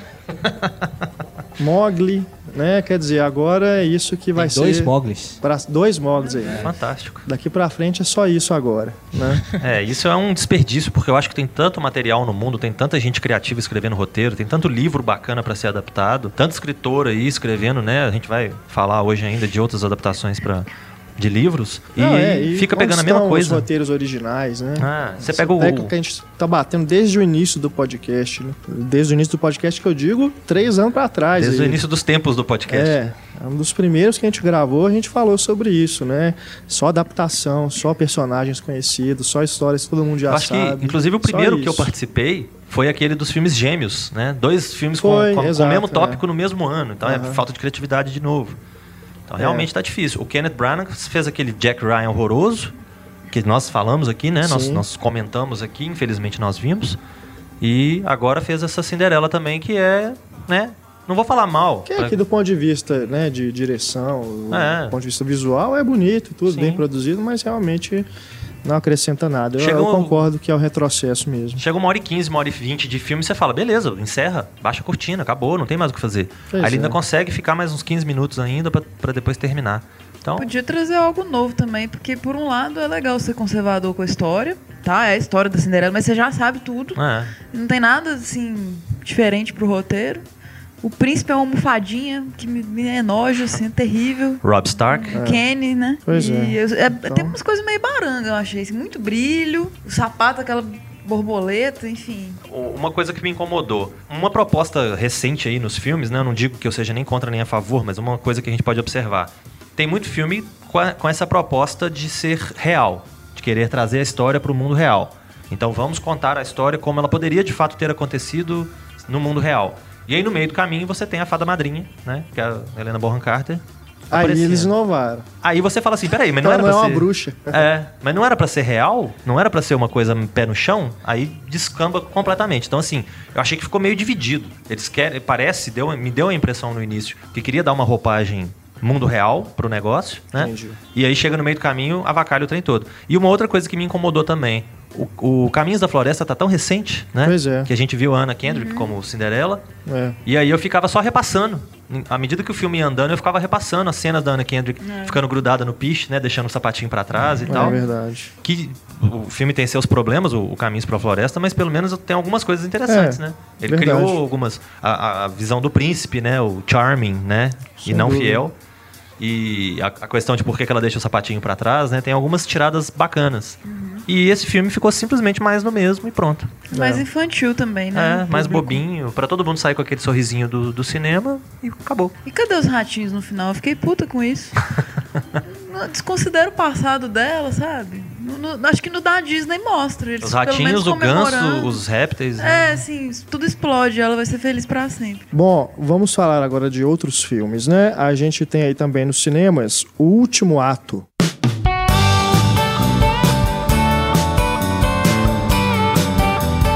esse filme, dirigido por Barry Levinson, com Al Pacino no papel principal e também Greta Gerwig, É a, queridinha dos independentes, né? A Frances Francis Ha. Ha. né? Frances Ha. Esse, esse filme é baseado no livro A Humilhação, do Philip Roth, e assim como o Birdman, que ganhou o Oscar este ano, e o Acima das Nuvens, né, um dos lançamentos aí de janeiro deste ano nos cinemas, é um filme que fala sobre um ator veterano que reflete sobre a sua carreira, para onde ele seguirá. Eu achei interessante pensar que, dentre as obras do Philip Roth que já foram adaptadas para o cinema, ele teve aquele The Human Stain, com o Anthony Hopkins e a Nicole Kidman, que... Bem problemático, né? É, o filme é complicado. Eu, não, eu esqueci o não nome dele em conheço o português. livro não, mas o filme eu não, não me É, agradou. o, o escritor, por tudo que eu já li a respeito da obra dele, eu nunca li um livro dele, mas a respeito do que eu já li da obra dele, ele parece ser um bom escritor, ele parece ter umas ideias interessantes, ter uma boa escrita, desenvolver bem os assuntos que ele trata e tudo, mas ainda não teve, assim, muita sorte no cinema. Esse da, da Human Stain, eu, eu realmente fugiu aqui o nome dele em, em português. Ele tem, uma, ele tem uma história de um professor mais velho, que é o Anthony Hopkins, que acaba se envolvendo com uma mulher nova, meio, meio problemática psicologicamente, que é a Nicole Kidman. Aí, algum tempo depois, foi adaptado o The Dying, The Dying Animal, que virou Fatal, que é um filme com Ben Kingsley, Ah, é. que ele é um É, professor Cruz. também, mais velho, que se envolve com uma mulher mais nova, que é a Penelope Cruz, que era aluna dele. E agora a gente tem o Al Pacino se envolvendo com a Greta Gerwig. Então é um, é um lugar comum, né, da obra do, do Philip Roth ter essa questão do relacionamento entre um homem É. maduro, né? Um homem já Uma Obsessão. é, ele- o homem já está na terceira idade, se envolvendo com uma mulher mais jovem e o que que isso vai, né, trazer de consequência? É, Eu não sei até que ponto há traços autobiográficos do autor no livro, mas nesse filme Último Ato eu senti algo biográfico em relação ao Patino É. fazendo esse papel, esse ator, né, que tem ali um momento que ele não consegue mais, né, ter inspiração para atuar e tem aquele, aquela crise, né, aquele surto no palco. E aí rever toda a carreira dele. E os comentários que o personagem faz, a gente pode fazer uma ligação Sim. bem próxima aí com a carreira do Alpatino. Inclusive, o- o- os trabalhos que são oferecidos para ele, né, depois que ele está tentando retomar, né, fazer um comercial de, de É, cabelo, queda né, de cabelo. é, produto para queda de cabelo. E o Alpatino fez aquele filme horroroso com a Adam Sandler, né? Jack Que D. ele faz Cada um tem a a gêmea que propaganda merece. do, do Cappuccino, que é uma coisa é horrorosa, né? Aquilo ali é. Acho que ele até ganhou o Framboesa de Ouro, né? Por esse Ah. papel. Mas é, dá pra você fazer essa relação é, biográfica aí com a carreira dele. Me lembrou o Jack Nicholson também, com esses boatos todos, nessa história, esse tanta história que inventaram a respeito dele, dele tá né, com Alzheimer ou qualquer coisa nesse sentido. É uma- um meio que um, como lugar comum também, né? De pegar É. um ator já mais velho e mostrar o- né, como que ele vai conseguir lidar com a, com a idade. A diferença é que o Jack Nicholson, pelo menos, não topa fazer filmes. Ah, ele fez, né, com a Dan Sandler. Ah, ele Ah, é. fez. Ele fez, É, só que não Anger é tão Mas é um ridículo, filme bacana, né? Quanto esse da, da O Gêmeas, Adam né? Sandler carregando os atores consagrados pro mau caminho. É, daqui a pouco, cuide-se, De Niro, né? Daqui a pouco, De Niro vai Dele junto. nem precisa, né? É, o De Niro já anda fazendo Já tanta bobagem. tanta porcaria por aí, mas... É uma pena. Mas, É... mas lembra muito Birdman, realmente, Sim, né? sim. Sim. A- É. aquela cena inicial que o Alpatino se vê, sai do teatro, né? E depois consegue entrar, me lembrou muito. o- Os filmes são feitos, Michael foram Keaton feitos ao mesmo tempo, né? Tipo, qual que saiu primeiro, assim? Não consegui descobrir. É bem que próximo mais dos dois simultâneo, lançamentos, é. é bem simultâneo. Mas eu achei meio que o restão do, do Birdman, assim. não- não- O filme não é ruim, mas pra mim Birdman é bem elevado. É, eu gosto muito do. Birdman, como a gente né, já discutiu aqui.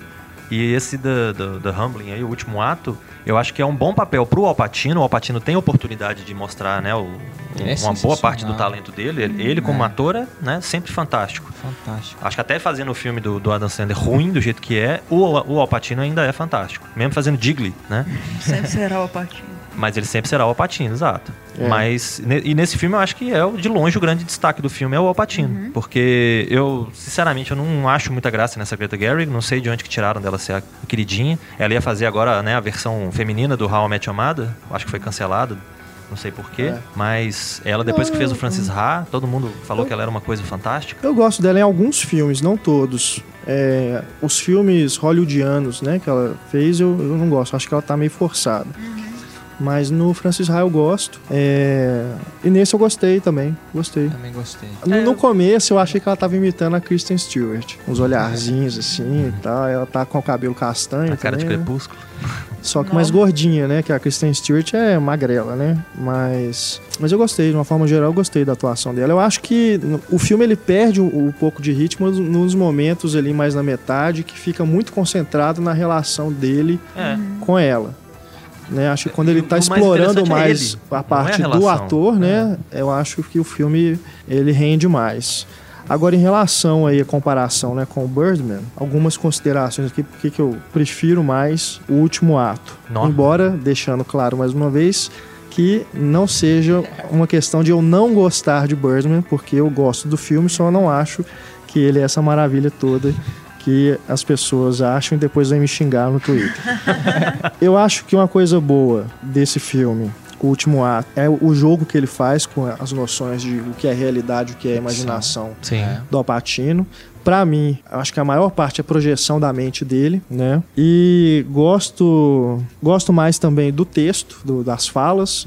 Aí talvez seja até mérito do, do livro, né? Sim. Do, do, do- do texto do Philip Roth, embora, mais uma vez, eu não, não tenha lido, né? Mas a gente pode imaginar, afinal de contas é um escritor super premiado, não acredito que iriam ignorar, né? Algumas das melhores falas do, do livro. É, eu acho que ele é mais poético, mais contundente nesse sentido do, do- da- das, dos depoimentos né, que o personagem do Alpatino faz em relação ao drama que ele está vivendo. E a direção do Barry Levinson, que é um diretor que, nos tempos. né, ele já fez filmes bem bacanas, né? Rain o Man. Mera Bom Coincidência, Dia, Rain Vietnã. Man, Bom Dia Vietnã. Mas nos últimos filmes dele aí não, não tinham me chamado tanta atenção. Nesse eu achei que ele faz uma direção é, que, que explora melhor o- os espaços é, da, da tela e sem usar de trucagens, né? Sem aquela coisa da, daquele virtuosismo, né? Do, do plano sequência do Birdman e tudo. Não chama muito atenção para ele. Acho que ele, ele é mais seco e consegue ainda assim criar imagens bem bacanas. Inclusive nos momentos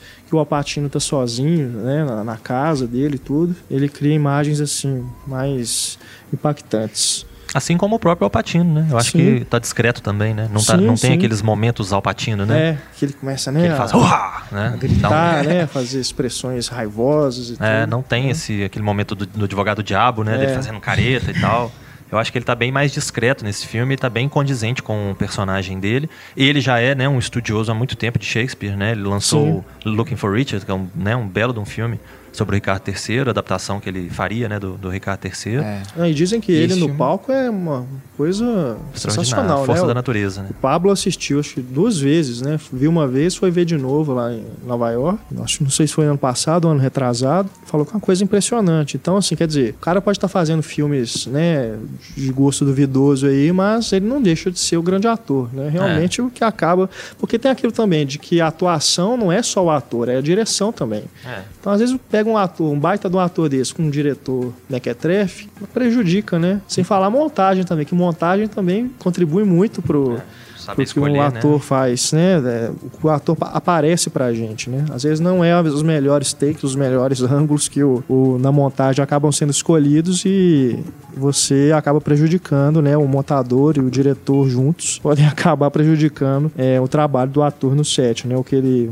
realizou ali na hora da filmagem. E tem muitas semelhanças com Birdman e também com o Rei Lear, né? Já que a gente tá falando de Sim, Shakespeare, sim. questão do esquecimento, né? De perder a sanidade e tal. E, e gosto que como que a comédia, a comédia pra mim funciona no filme. Eu acho que o Albatino em vários momentos tá muito engraçado. É. E acho até curioso pra um filme que eu achei bem sombrio, assim, bem É. Sim, triste até, É. digamos assim. bastante. Até porque tem alguns elementos que eu não sei se todo mundo percebe assim depois que acaba o filme, porque não é dito explicitamente assim, mas eu consegui pescar algumas coisas e relacionar alguns personagens na minha mente que daria tipo um segredo escondido do filme, sabe? Em relação à personagem da da Greta, é, com a relação do Relear, a relação de pai com filho e tal, que a gente vai meio que percebendo assim ao redor do filme. E o resultado é bem dark mesmo, bem sombrio. É, o filme não tinha como não ser, né, sombrio, porque um, um ator em decadência que já foi famoso, né, que já você vê pela relação da Greta Gerwig, né, quando ela conhece, quando ela encontra com ele, que ela já começa a colocar, né, a admiração que ela tinha por ele, que ela tinha, né, um, uma apaixonite, né, ou qualquer coisa por ele quando ela era novinha e tudo. Você percebe, né, o, o quão, quão grande ele foi. E aí depois você chega naquela situação dele estar sendo chamado de Spider-Man Shakespeare, né? Ou alguma coisa desse tipo.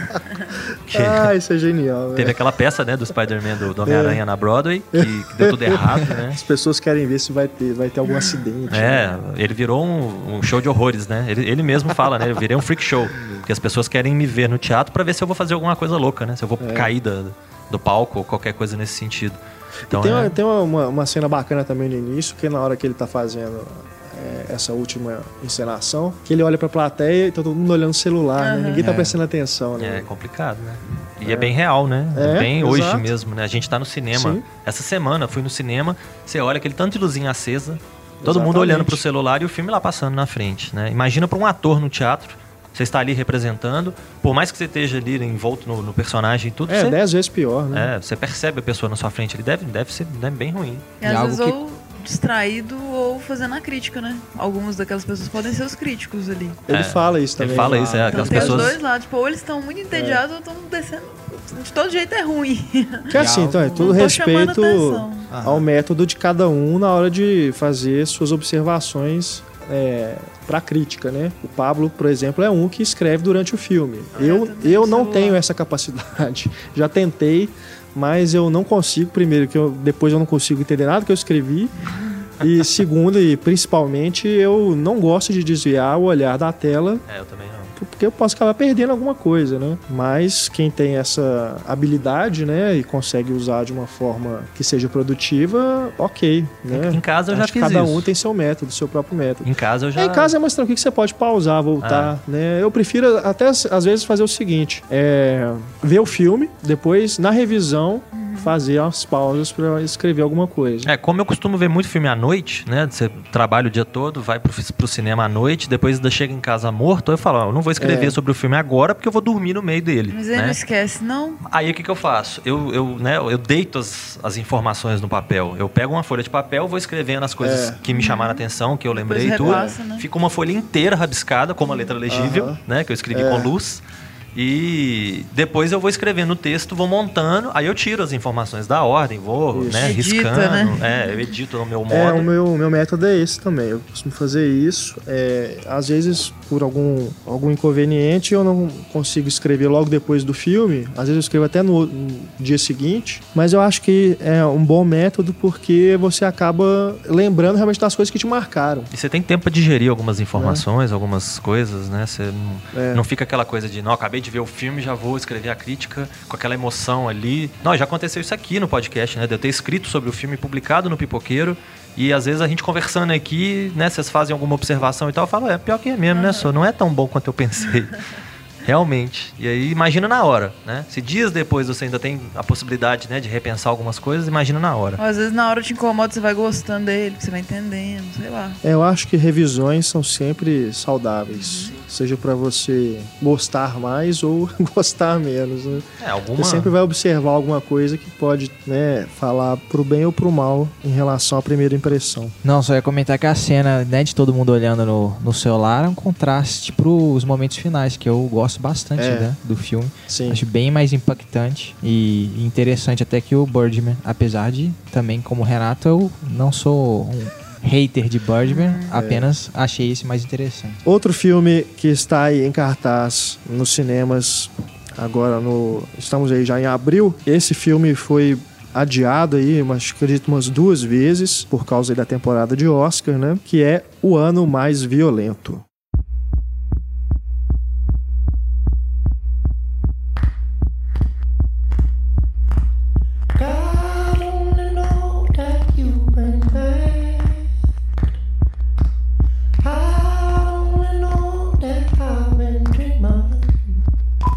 Most Violent Year, esse é o terceiro filme dirigido por J.C. Chandor. Terceiro grande acerto ao meu, no meu ponto de vista. É, Concordo. não é? Eu acho. Ele fez o Margin Call Martin Call é fantástico e Até o Fim. e até o fim. Fantástico. Agora ele faz esse filme com Jessica Chastain e Oscar Isaac, que se passa em 1981, que é considerado aí na história de Nova York o ano mais violento da cidade, que teve maior índice de crimes. E o- os dois atores fazem um casal que tem uma firma de combustíveis. É, distribuição, né, de Distribuidores de combustíveis. Caminhões. E também. começam a sofrer assaltos, né? Os caminhões começam a ser roubados e ele começa a desconfiar de que os concorrentes é que estejam por trás desses assaltos. Enquanto o Oscar Isaac quer fazer tudo da forma honesta para tentar resolver essa situação de crise, a Jessica Chastain, que a personagem dela é filha de um mafioso, né?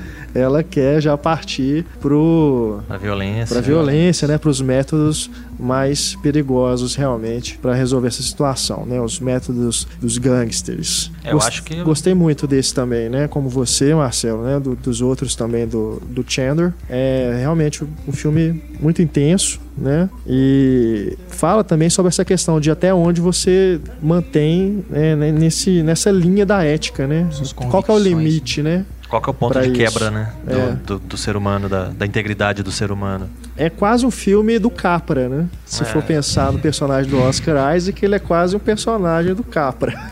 Quer resolver tudo, né, da, da forma correta e tudo, sempre acredita no, na ética, na honestidade, né? Mas, é, não- sem spoilers, tá, gente? Mas a gente, durante o filme, a coisa vai indo para um lado que no, o Capra não, Não havia não, previsto. não né? iria de, de forma alguma seguir, né? George Bailey teria problemas pra enfrentar aquela situação. É, E lembrou o Michael Corleone também, né? sim, não, mas é, sem Michael dúvida. Corleone é-. Começa o filme tentando, né, se manter afastado dos negócios da família, mas não É um, tem fi- como. é um filme de máfia, né? É. Se a gente for pensar. E é, é um e é interessante porque o título é o ano mais violento e aí realmente a gente não vê tanta violência no filme, né? Isso eu acho um ponto até positivo. É um negócio que quebra sua expectativa, mas de uma forma boa, né? Sim. Porque a questão toda é justamente como você mantém né, as suas convicções, seu posicionamento moral nesse ano mais violento, né? Justamente, tudo te, ao seu redor tá te oprimindo. Em meio ao caos, né? Em meio ao É. caos. Sua esposa tá te forçando a agir com violência, tem o,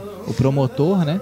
Que o, tá atrás dele. que tá é o atrás dele, quem David. Oi, Oi. Oi, é, tem os Oi, outros, os outros concorrentes, tem o próprio o próprio a própria empresa dele, né, que tá sendo vítima de ataque e tal. Então é pressão pra todo lado. Essa e, participação. apesar disso, né, de ser datado o filme em 1981, ele é atemporal, porque em outras épocas de crise você pode aplicar a mesma coisa, inclusive agora, né? Inclusive nesse momento que a gente vive de crise econômica, crise política, você pode aplicar isso aí às pessoas que estão aí no na administração pública, né? É mais ou menos o que o, o cara tá questionando ali, né? O personagem principal, né? Até onde que eu vou me manter íntegro, até onde que eu vou fazer as coisas, né? Para não tô sendo acusado de um monte de coisas, né? Que eu sei que são que são mentira, que são estão sendo plantadas. Como é que eu vou provar?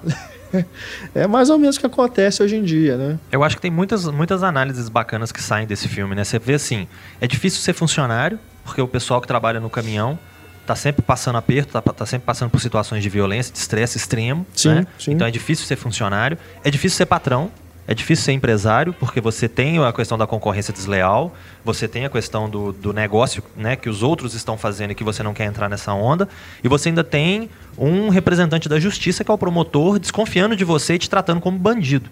É. Então eu, né, eu acho que esse filme mostra várias facetas interessantes e eu acho que né, vale, vale Uma- muito. E uma crítica ao sonho americano, né? Porque É, o, o personagem do Oscar Isaac, o Abel, é um imigrante, né? Claramente um imigrante. É, eu acho que ele é colombiano, né? Alguma coisa assim. Em algum É, algum momento eles mencionam lembrado. alguma coisa a respeito. E ele, ele deixa claro o passado dele, né? Ele já, É. ele já, já esteve no lugar daqueles rapazes dirigindo o caminhão. Sim. Ah. Então ele era um motorista. Ele quer prosperar, prosperou, né? Quer seguir esse sonho americano realmente de que dessa, dessa ideia de que é possível realmente enriquecer a partir né, do trabalho duro e tal. E, e o filme justamente fala que não é possível fazer isso num ambiente como esse de 1981 sem quebrar alguns ovos no caminho, né?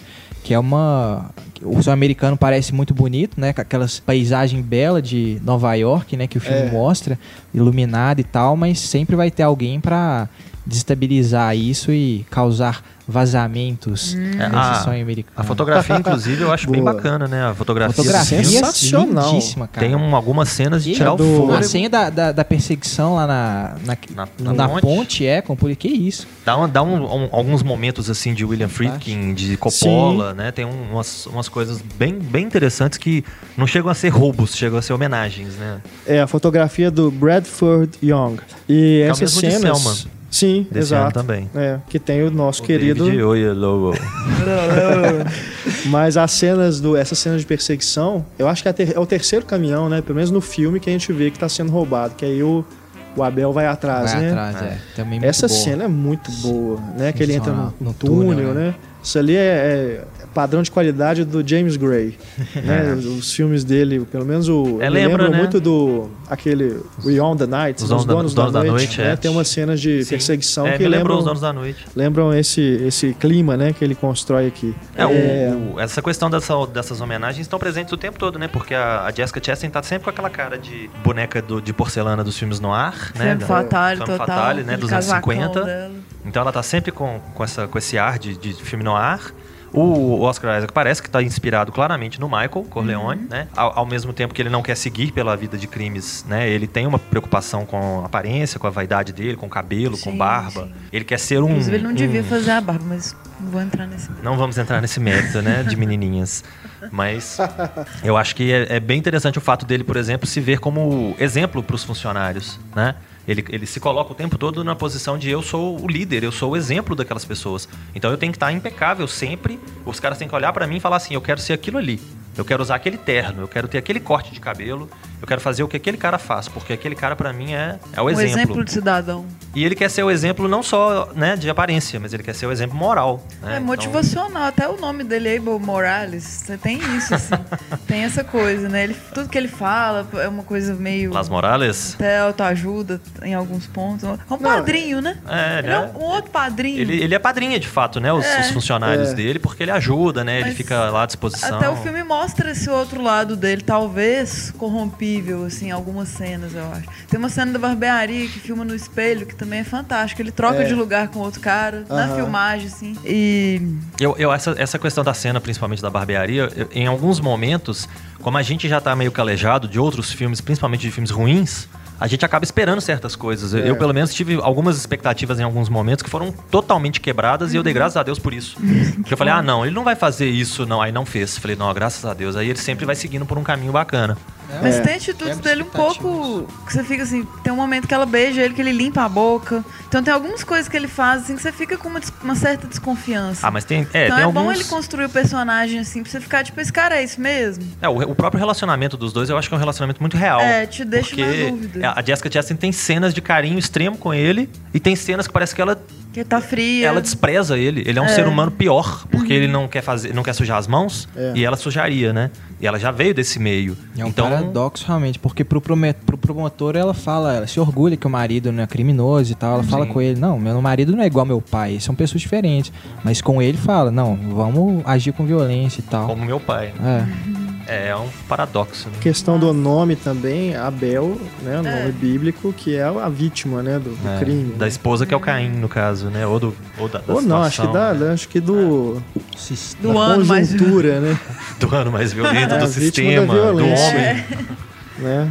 Mas eu gosto muito, muito também da cena final, de novo, sem spoiler, porque eu acho ela bastante representativa sobre como que o poder acaba sendo conquistado, né? Por mais que ele afirme que, né, escolhe sempre o caminho certo, né? O caminho correto, né? O que que é correto? né? Eu sempre me lembro do, daquela cena do episódio 3 do Star Wars, que o Palpatine fala com o Anakin, né? Que o, o bem e o mal é uma questão de ponto de vista, né? Aproveitando, inclusive, que o Oscar Isaac está no episódio 7, né? Pra fazer ligação aí. Mas é, acaba que é isso, né? Aquele final ali é, é bem isso, aquele diálogo que ele tem com o promotor, né? E o que acontece também antes desse, desse diálogo, que eu não vou falar aqui, obviamente, vejam o filme, mas eu acho bastante representativo visualmente e também no que ele fala, né? De, dessa questão do que, que é o correto mesmo, né? O que acaba sendo o correto para ele naquele momento. É, o, o- eu acho interessante pensar também na questão do elenco. O J.C. Chandler, né, que é o diretor e roteirista, né, ele é o exército de um homem só aí. Ele, no, no Até o Fim, né, que é o filme anterior, ele tem um ator, e ele falou, bom, se eu vou escolher um ator, tem que ser o ator, né? E ele vai e pega o Robert Redford, né, que é um ator, né? E no filme anterior, no Margin Call, ele mistura veteranos, atores novos, até atores meia boca, né, que ninguém daria nada por eles, tipo Demi Moore, Simon Baker, né, o mentalista. E são atores assim que, é, ok, cumprem lá o papel, né, mas não são nada de espetáculo. E ele consegue tirar, né, um bom trabalho. Eles funcionam naquele grupo que eles estão inseridos, né? E você tem o Jeremy Irons num papel fantástico, né? Uma, adapta uma interpretação linda. Então eu acho que é um, é um diretor para se acompanhar. E nesse filme agora, com os quatro principais do elenco, né? Tem o Albert Brooks, que é o advogado dele, que tá um é pouco muito bom. reconhecível, né? Tá com o cabelo liso, que, Sim, que até então né, eu não me lembrava de tê-lo visto. E ele é aquele cara, né? Tipo, ah, eu tô aqui pra fazer a parte jurídica, mas vamos ver o que, que é possível fazer, o que, que dá pra fazer, né? Então eu acho que ele é um pouco resignado, né? Porque ele já viu que não, não dá pra ser sempre o cara correto.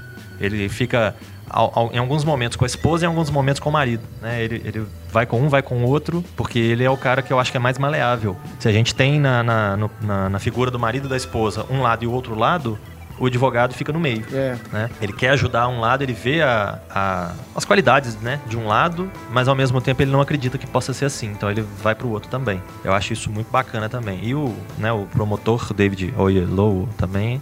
Alessandro É. Nivola. É, o Alessandro Nivola também é um ator que já teve algumas oportunidades de aparecer um pouquinho mais, depois acabou sumindo. Eu lembro sempre dele como o irmão do Nicolas Cage na outra face. Pollock Troy. Esse filme é sensacional. É. E temos também Jerry Adler, que quem é fã de Sopranos, vê que ele faz um judeu aqui e faz um judeu na série Sopranos, que é uma série de máfia. Então, tudo a ver. Mais uma referência. É, e mais um membro bacana do elenco, né? De um elenco muito bom. É, muito bacana, né? É, então, assistam O Ano Mais Violento. Não sei qual foi aí exatamente a quantidade de cópias com que ele entrou, mas acredito que nessa época aí de poucos lançamentos agora, né? Que tá entrando só um blockbuster e poucas coisas. É, o problema é o blockbuster, né? É, Chega Vingadores tudo, 2 né? leva tudo, né? É, igual o Velozes e Furiosos agora, igual O foi 50, 50 Tons de Tons de Cinza, Cinza. Divergente, é Insurgente. né? Então, tomara que esteja passando aí na sua cidade, veja no cinema que realmente vale a pena pela belíssima fotografia você vê numa tela grande. Mas se não for possível, depois procure aí que vale a pena. Marcelo, antes da gente terminar, você nos disse que começou a assistir aí uma série na Netflix É, tem agora que uma, você quer recomendar. uma recomendação. Enquanto tá todo mundo de olho na expectativa aí pela estreia do Demolidor, né? Que, E de Game of Thrones. e de Game of Thrones, né? Game of Thrones Quinta volta na, volta na HBO no, no domingo, né? E o Demolidor vai ser liberado na sexta-feira, né? E, e eu acho interessante pra quem não conhece direito o Netflix essa proposta de já colocar a série toda de uma vez, né? Eles já disponibilizam todos os episódios. Se você estiver muito desesperado, você pode ficar né, o final de semana inteiro em casa e no domingo à noite você já ter assistido a série toda. Eu nunca, ente- eu nunca entendi muito essa estratégia de marketing, mas. É, é um pouco estranho, estranho. né? E não tem mais aquela graça de, por exemplo, Game of Thrones, né? Você é assiste expectativa. É, você assiste É. o- a série no, no domingo à noite, na segunda você encontra com outras pessoas que assistiram. Nossa, você viu aquele episódio que foi assim, que foi assado? No Netflix você fala, e aí, qual episódio que você tá? É. ah, porque eu já tô no X, você tá no Y. É, eu acho que tem mais a bizarro. ver com a própria forma como as pessoas têm visto muitas séries agora, com o download da forma que a pessoa acha melhor. né? É, eles tão, acho que eles estão querendo mais é que atender o, o público mesmo, né? Eu acho que se, se é, não tenho dados estatísticos, mas se for pegar os números de pessoas que veem séries baixadas e veem na televisão, se não tiver, tiver pau a pau, o Baixado. download é maior. Não, tem série que às É. vezes é cancelada. Eu acho que foi o caso de Arrested Development, que a série é cancelada porque tem pouca audiência. Mas na hora que cancela, você vê o barulho que causa do público, do- dos fãs que acompanhavam, que baixavam Aham. e que se mobilizam. Tanto que a série acabou indo para outro canal É. e continuou sendo produzida. Então tem muita dessa característica hoje. E o Netflix é uma força que está crescendo cada vez mais, né? Você vê, pela, inclusive, pela qualidade. Né? Porque antes falava-se muito da qualidade da HBO, que óbvio continua né, grande, continua invejável, mas o Netflix também não está deixando nada a desejar com, com as atrações que eles têm criado, que eles têm desenvolvido. E a mais recente agora que estreou, se eu não me engano, no, no finalzinho de março, já foi disponibilizada a temporada completa. E inclusive já saiu a notícia de que a segunda temporada já está confirmada, que é Bloodline, que é um drama familiar no qual a gente vai conhecendo os Rayburns, que é uma, é uma família como se fosse assim, os Kennedy, né? Eles não são políticos nem nada, mas eles são a atração da cidade. Eles moram lá onde os americanos chamam de The Keys, que são aquelas não sei exatamente, as- umas cidades paradisíacas, né, que ficam na, na beira do mar. E cada filho, né, foi fazer uma coisa da vida. Tem um filho que é a Ovelha Negra, que é o grande destaque da série, que é o Ben Mendelsohn, que é, né, foi, foi meio, eu pelo menos descobri ele, eu acho que muita gente também no Reino Animal, que é um filme fantástico, né? E ele é um criminoso, né, no, no, no Reino Animal, e ele não tá muito diferente agora na Bloodline. Ele é o filho Ovelha Negra da família. E tem ainda o Kyle Chandler, que para quem assiste série de televisão, né, tem Friday Night Lights, que é mais recente. Para quem já é um pouquinho mais velho, tem Early Edition, né, ou Edição de Amanhã, que ele recebia o jornal do dia seguinte. Então, o Kyle Chandler fez agora recentemente o Lobo de Wall Street, que ele é o agente que investiga o, o Lobo, né, o Leonardo DiCaprio. Então, tem um elenco muito bom. E outro, outro destaque também no elenco são os pais, os, os veteranos, né, que fazem os, os pais da família Rayburn, que são a Cissy Spacek e o Sam Shepard, que são dois excelentes atores que sempre vai valer a pena assisti-los em cena. Então recomendo aí para quem tem acesso ao, ao Netflix buscar essa série, que já está toda disponível e ano que vem tem mais. Bacana. Então, depois que a gente assistiu Demolidor, a gente também comenta aqui. Exato. Né? Vingadores 2 está chegando.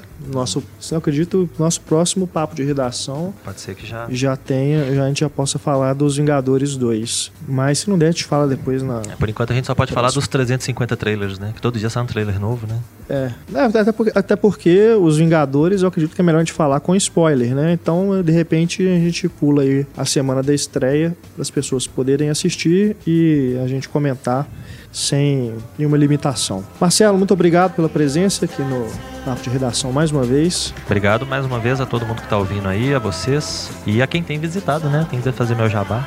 A quem tem visitado o Pipoqueiro. Muito obrigado pelas visitas aí, pela consideração. Espero que esteja sempre no nível esperado.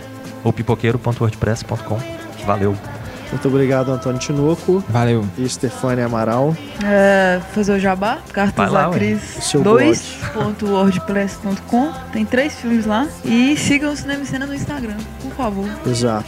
Cinema em Cena no Instagram, né? É Isso. só você procurar lá e você pode curtir e ver as fotos que nós temos publicado. Muito obrigado a você pela audiência. Nosso próximo podcast, mais um da série Grandes Filmes, com o Bonequinha de Luxo. Depois teremos ainda este mês mais uma entrada na série Grandes Diretores, com o Lars von Trier. E ainda teremos os papos de redação com os lançamentos nos cinemas e também locadora, Netflix, enfim. Um grande abraço para você, até mais, tchau.